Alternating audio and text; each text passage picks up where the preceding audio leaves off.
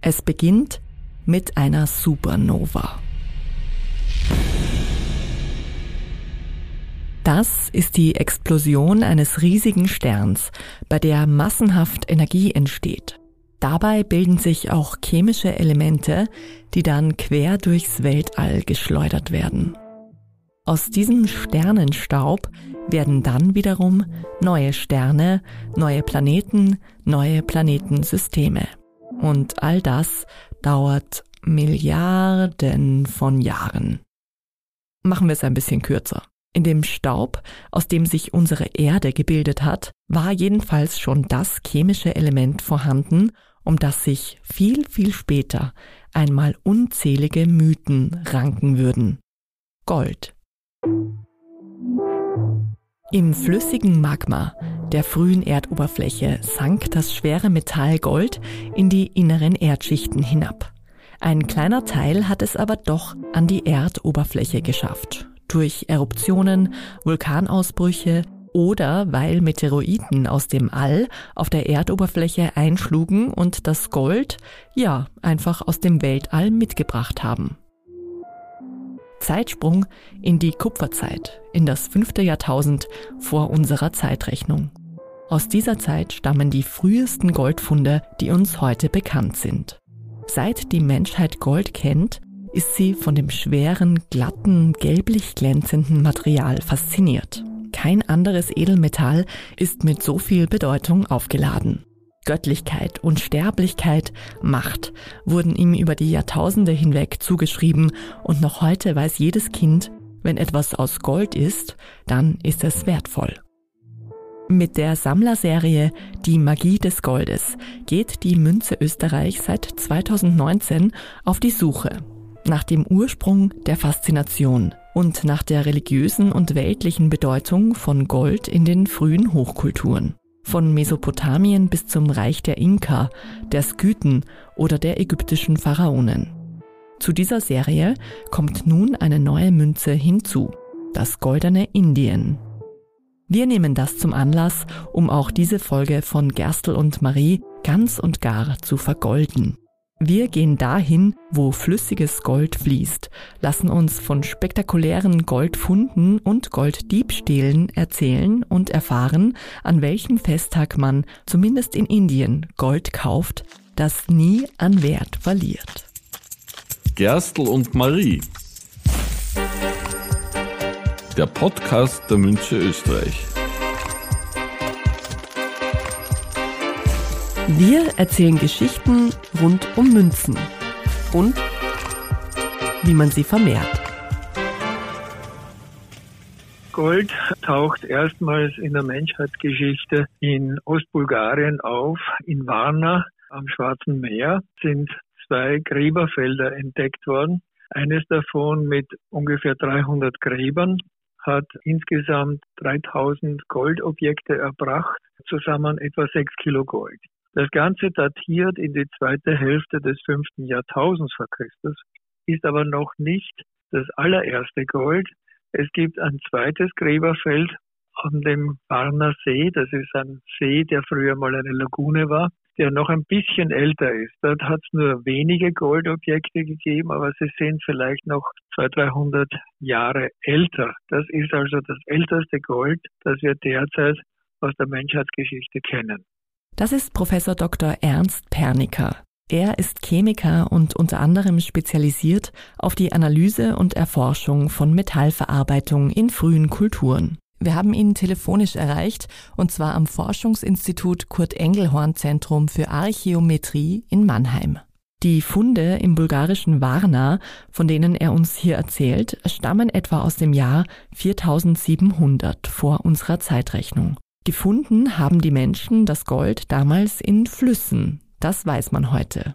Interessant ist, dass die Objekte, die in Varna in diesen Gräbern gefunden worden sind, eine ziemlich hohe Verarbeitungstechnik aufgewiesen haben. Also es ist nicht nur einfach ein Goldnugget gehämmert worden und verformt worden, sondern das Gold ist auch geschmolzen worden und gegossen worden. Und zwar noch einmal in recht komplizierten Verfahren, dem sogenannten Guss in verlorener Form. wo also sozusagen eine Form zunächst in Wachs ausgestaltet wird, dann dieses Wachs bedeckt wird mit weiterem Lehm und das Wachs dann ausgeschmolzen wird, so dass man tatsächlich zum Beispiel eine Hohlkugel auf diese Weise erzeugen kann durch Guss.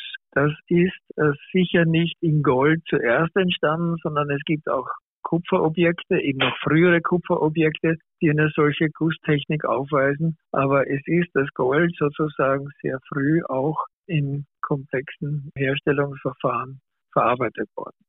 Gold ist kein praktisches Material. Werkzeuge und Waffen kann man daraus nicht herstellen, weil es zu weich ist. So wurde Gold von Beginn an großteils zu Schmuck verarbeitet. Den trugen die Menschen aber oft nicht nur, um sich tatsächlich zu schmücken, sondern auch, um ihren gesellschaftlichen Rang anzuzeigen. So war Gold auch schon sehr früh ein Symbol der Herrscher und Herrscherinnen. Und die ließen dann ja mitunter auch ihre Bilder auf goldene Münzen prägen.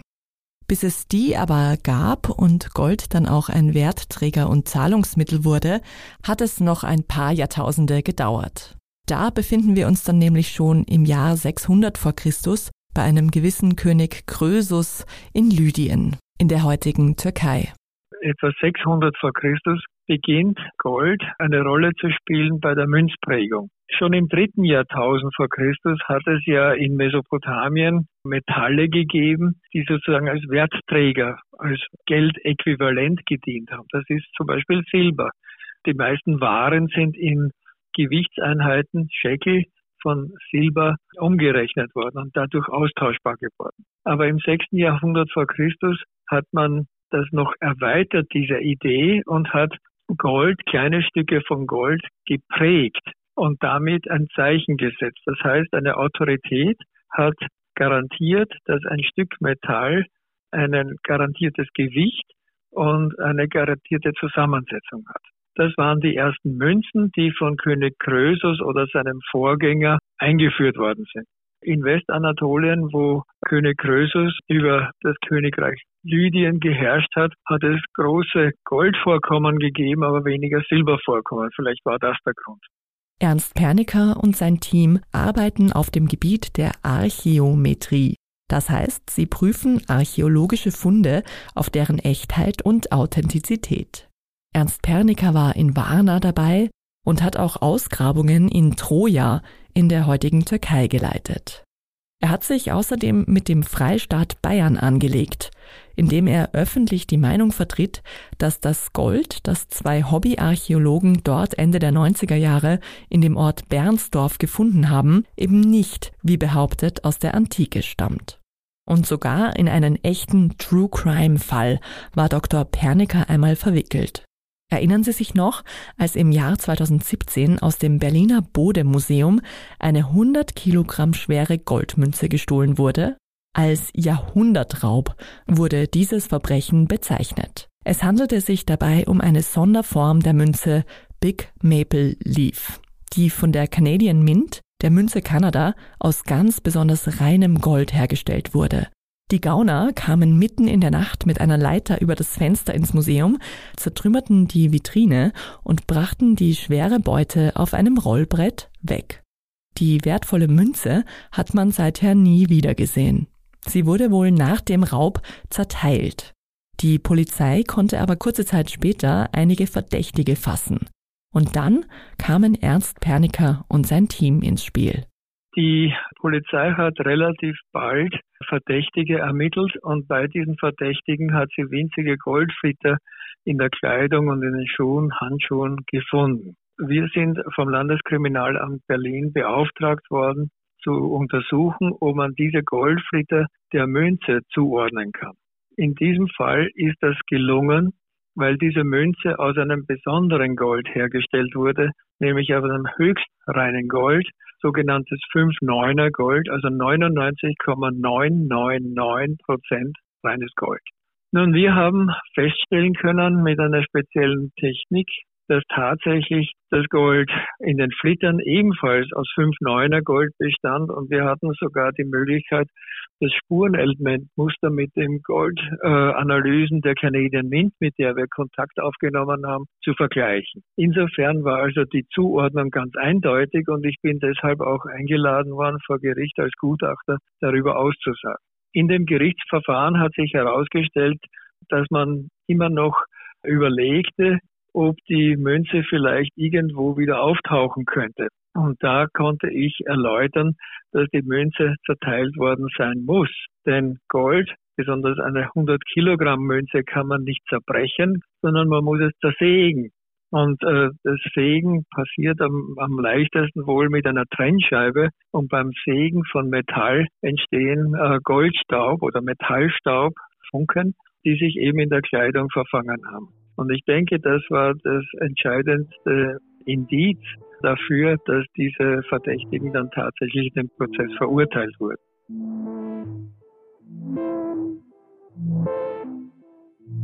Gold lässt uns nie kalt. Das zeigen Geschichten wie diese oder wie die Kontroverse um die vermutete Goldfälschung in Bayern. Gold schafft es immer in die Schlagzeilen. Was hat es mit dieser Faszination für das Edelmetall auf sich? Das haben wir natürlich auch Ernst Pernicker gefragt. Also die Besonderheit von Gold unter den Metallen ist, dass es einen gelben Glanz hat. Und dieser gelbe Glanz hat zu allen Zeiten die Menschen an das Sonnenlicht erinnert. Deshalb ist die Farbe des Goldes oder wird Gold immer mit der Farbe des Lichts und der Sonne in Verbindung gebracht. Demgegenüber ist das Silber ein kaltes Leuchten und das Silber wird dann immer mit dem Mond, mit dem Mondlicht in Verbindung gebracht. Gold hat aber auch eine weitere Eigenschaft, die die Menschen fasziniert hat, nämlich die Unveränderlichkeit. Gold korrodiert ja nicht. Es bleibt immer gelb glänzend und es hat dadurch sozusagen den Anschein, den Mythos der Unvergänglichkeit und damit der Ewigkeit. Deshalb haben die Menschen dem Gold auch immer mythische Bedeutung oder magische Eigenschaften zugeschrieben. Es war ja auch dann in der Zeit der Alchemisten das Ziel, Gold künstlich herzustellen. Das war sozusagen das ultimative Ziel, ein solches äh, Ewigkeitsmetall zu erhalten.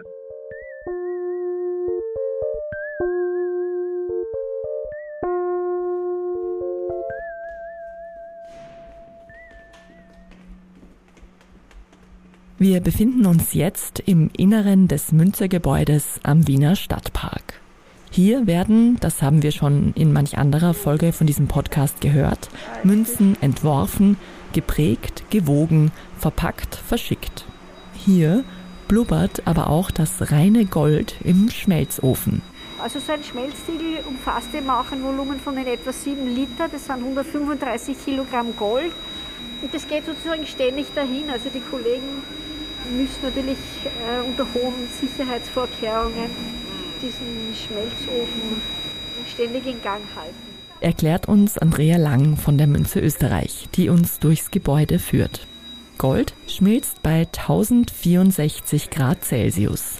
Das ist heißer als heiß. Und so bestätigt Herr Marinkovic, der Mann am Schmelzofen. Das Erste, was hier am wichtigsten ist am Arbeitsplatz, ist die PSA, die persönliche Schutzausrüstung. Also das ist die Nummer eins bei uns. Man hat sehr viel Respekt, vor allem wenn, äh, wenn man sieht, wie man da jetzt reinleert, vom oben, ne? Ja. vom Ofen, einschmelzen, Temperaturen, sehr hohe Temperaturen. Natürlich hat man Respekt und Angst, aber nach einer Zeit ist es wie Kochen. Ja, und gekocht wird hier eben unter anderem mit Gold. Das wird dann in lange Gussstränge gegossen und kühlt ab. Man kann es aber auch dann noch formen. Es wird gebogen. Und zwar zu runden Ballen. Man kann sich das vielleicht so vorstellen, wie wenn man ein Band zu einem Knäuel aufwickelt. Nur, dass dieses Band eben aus Gold ist. Herr Marinkovic an der Schmelze erklärt. Das ist eine Biegerolle, wenn wir da hingehen. Eine Bandeinrollmaschine. Ja? Und wir geben den Radius ein. Wir haben eine Liste vorne, steht genau, welcher, äh, welchen Radius wir brauchen für welches Material. Und dann nimmt er quasi diesen Radius ein, äh, an und wickelt sich dann zum Coil. Es gibt natürlich verschiedene Größen. Wie wird das dann weiter geliefert? Also das muss ja dann nochmal... Gehen wir dann in die nächste Abteilung. Ah, ja, okay. Wir kriegen eine gewisse Masse, zum Beispiel bei 47 Meter circa per Person, so viel Kilo soll man ja abschneiden. Dann äh, kommt er rüber zum Tresor und die dann dann weiter abwägen, wie viel Gewicht und so der hat, äh, beschriften und so weiter und dann geht es weiter runter zum Walzwerk. Backen Sie gern? Dann können Sie sich ziemlich genau vorstellen, was als nächstes mit dem Gold passiert. Es wird flach ausgewalzt in der für die jeweilige Münze benötigten Stärke und dann Dann kommt eben, wie, wie beim Keksel ausstechen, so eine, werden runde, diese runden Formen ausgestochen. Das, was übrig bleibt, wie beim Kekselbacken, macht man wieder, geht es wieder von vorne los. Das kommt dann wieder da herein und so geht es ewig weiter. Wie beim Kekselbacken, wo man halt dann versucht, den letzten Teig auch noch zu verarbeiten. Okay, in den Geschäften gibt's zwar jetzt schon Weihnachtskekse, aber noch ist es nicht so weit. Und wir bleiben hier auch lieber noch bei den Münzen.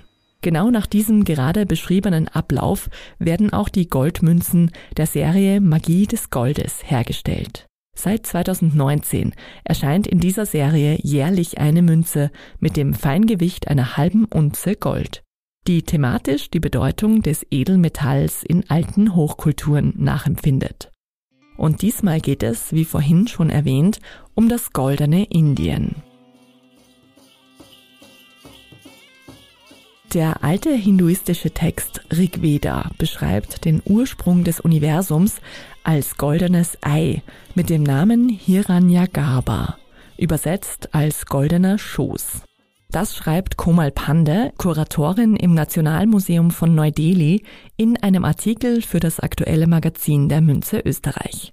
Es geht um die Ursprünge der Goldverehrung in der frühen Kultur und Religion Indiens. Wir haben für diese Podcast-Episode versucht, die Expertin für ein Interview zu erreichen. Leider kam es dazu vor Redaktionsschluss nicht mehr. So können wir aber immerhin aus ihrem Text zitieren.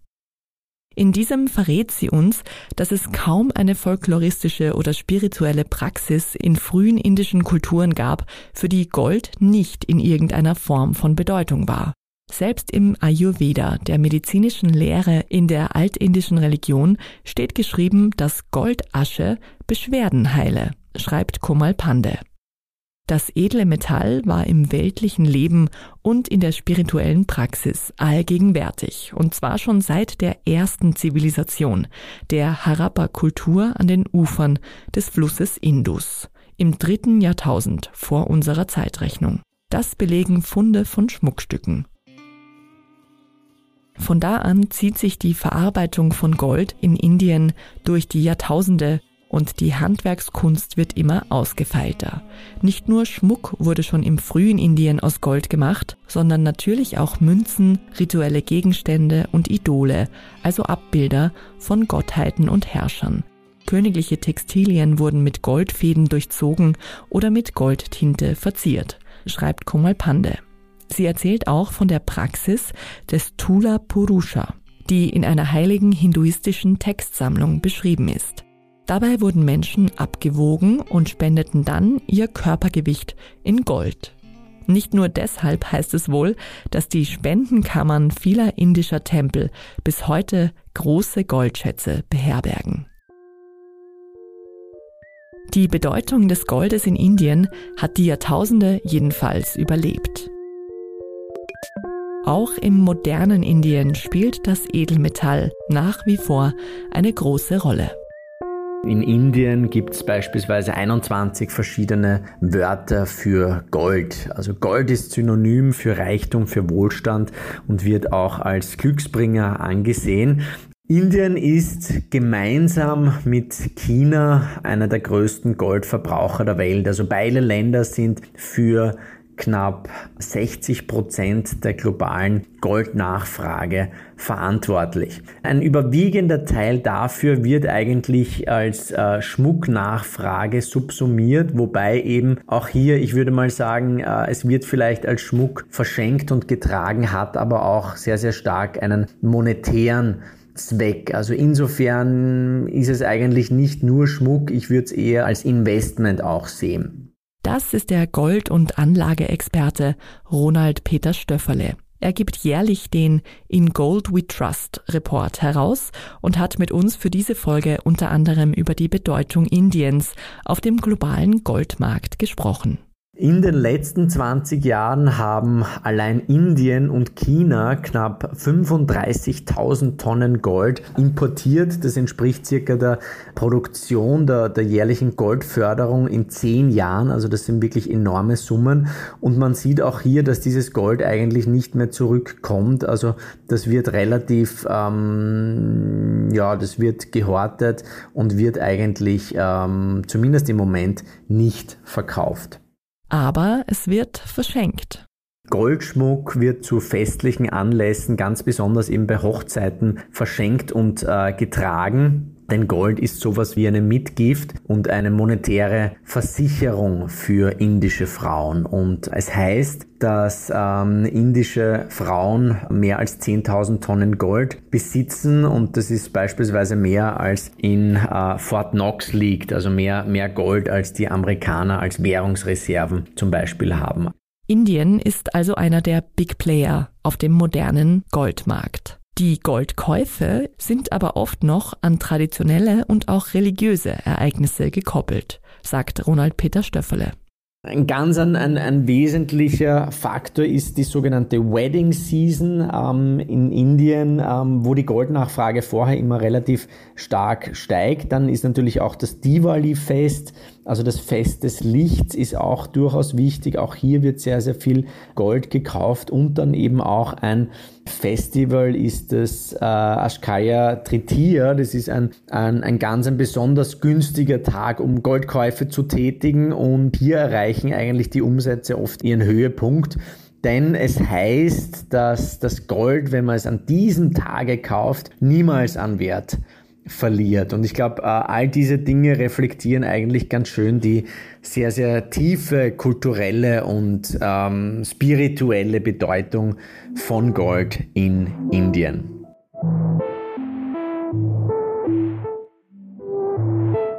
Auch die Sammlermünze Das goldene Indien trägt der Spiritualität Indiens Rechnung.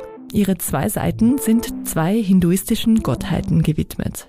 Der Gott Krishna gilt als eines der beliebtesten Themen in der indischen Kunst.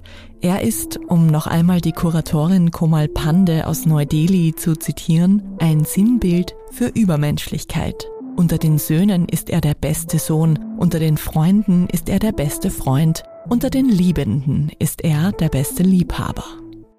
Ihm gegenübergestellt, auf der anderen Seite der Münze, ist Lakshmi abgebildet, die Göttin für Wohlstand, die beim Diwali-Fest, dem Lichterfest, angebetet wird. Sie umgibt der Legende nach eine goldene Aura und auch ihre Haut soll einen goldenen Teint haben. Den kann man auf der Münze ganz besonders gut sehen. Und jetzt? Die Münze. Ein Blick hinter die Kulissen. In dieser Rubrik stellen wir die Menschen vor, die tagtäglich in der Münze Österreich arbeiten und dafür sorgen, dass alles funktioniert. Quer durch alle Abteilungen und Aufgabenbereiche. Diesmal mein Name ist Christian Kölbel. Äh, ich war langjähriger Verkaufsleiter und Leiter des Verkaufsteams der Münze Österreich, habe mich aber aus diesen Funktionen ein bisschen zurückgezogen, arbeite jetzt in der Verkaufsabteilung und unterstütze die Marketingabteilung und die Verkaufsabteilung so quasi als graue Eminenz ein bisschen im Hintergrund. Was machen Sie da genau? Ich unterstütze diese Teams, ich kommuniziere mit unseren Großhändlern weltweit. Es gibt immer wieder Fragen, immer wieder Wünsche nach irgendwelchen Informationen, Bildmaterial, Textmaterial kommuniziere mit den Händlern, die wir haben zum Thema Anlagemünzen, zum Thema Sammlermünzen, äh, mit den österreichischen Banken und bin halt so ein bisschen ein Kommunikator und habe natürlich auch dann intern einiges immer wieder abzustimmen und abzuklären. Was muss man in Ihrem Job richtig gut können?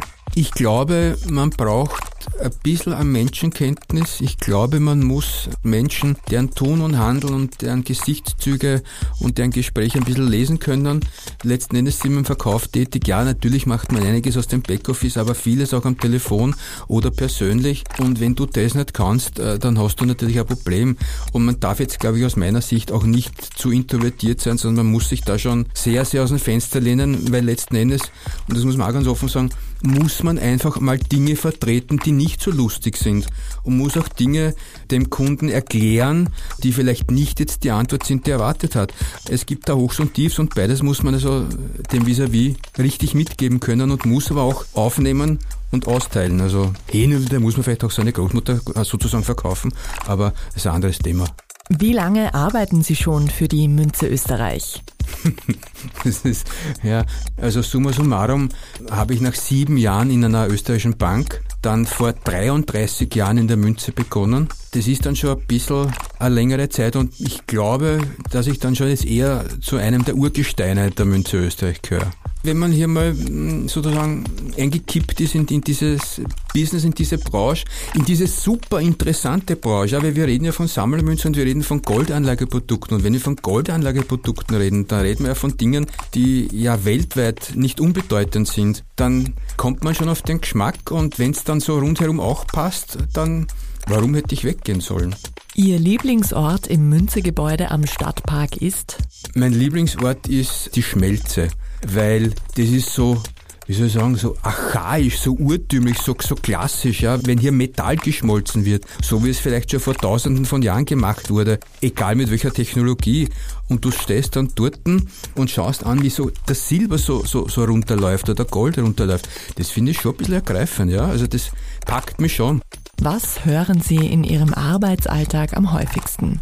Herr Kölbel, wo ist denn der Goldpreis nächste Woche? Soll ich jetzt einsteigen oder später? Diese Fragen höre ich seit 30 Jahren und wenn ich sie beantworten könnte, dann würde ich mit Ihnen dieses Gespräch nicht von hier führen, sondern vielleicht aus meinem Refugium auf irgendeiner kleinen Insel in der Karibik, weil dann hätte ich alles im Vorfeld immer erahnt und gewusst und hätte vielleicht meine persönlichen finanziellen Dispositionen anders getroffen. Was wissen nur Münzer?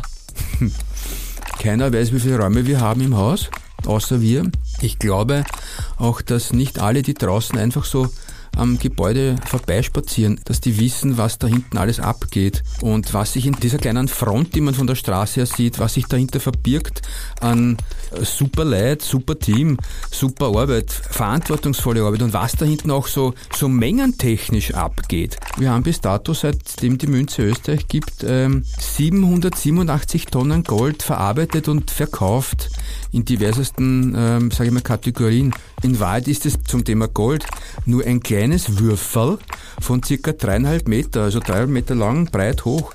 Aber an dem arbeiten wir seit über 30 Jahren. Und ich glaube, das ist, sind so ein paar Sachen, die, glaube ich, nicht so jeder weiß draußen. Was macht für Sie die Magie des Goldes aus? Die Magie ist, so wie sie auch in dieser Serie angesprochen wird, man kann zurückdenken, auf welche großen äh, Völker man will, ob das die Inkas, die Mayas, die Ägypter, die Römer, was auch immer. Jeder Herrscher hatte sein, sein Konterfei auf eine, auf eine Münze geprägt. Und das ist auch heute ein Thema. Man denke an alle möglichen Sondermünzen und auch nach wie vor die äh, Monarchien, die es gibt, da sind nach wie vor die Herrscher drauf. Also das ist schon ein Thema, das die große Welt und die einzelne Person immer wieder beschäftigt und man liest immer darüber, über Geld und Gold. Also ich glaube schon, dass das ein Thema ist, das uns wahrscheinlich nie verlassen wird in irgendeiner Form. Das war Folge 34 von Gerstl und Marie. Und wie immer an dieser Stelle bedanken wir uns herzlich für Ihre Aufmerksamkeit. Wenn Sie diese Folge interessant fanden, dann sagen Sie es doch gerne weiter. Teilen Sie diesen Podcast mit anderen Interessierten und hinterlassen Sie uns eine nette Bewertung oder ein paar Sterne in Ihrer Podcast-App. Sie können Gerstl und Marie auch abonnieren, dann verpassen Sie keine weitere Folge mehr. Die nächste Episode kommt schon in zwei Wochen.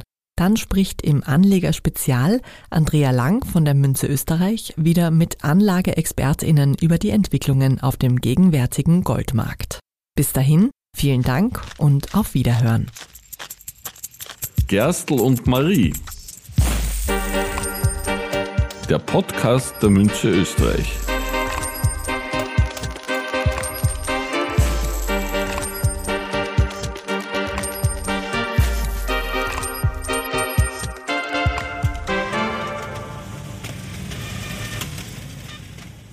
Produktionsleitung Jeanne Drach. Konzeption Jeanne Drach, Anna Moore und Andrea Lang.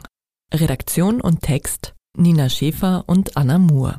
Gesprochen von Anna Moore. Sounddesign Jeanne Drach. Dieser Podcast wurde produziert von Oh, wow.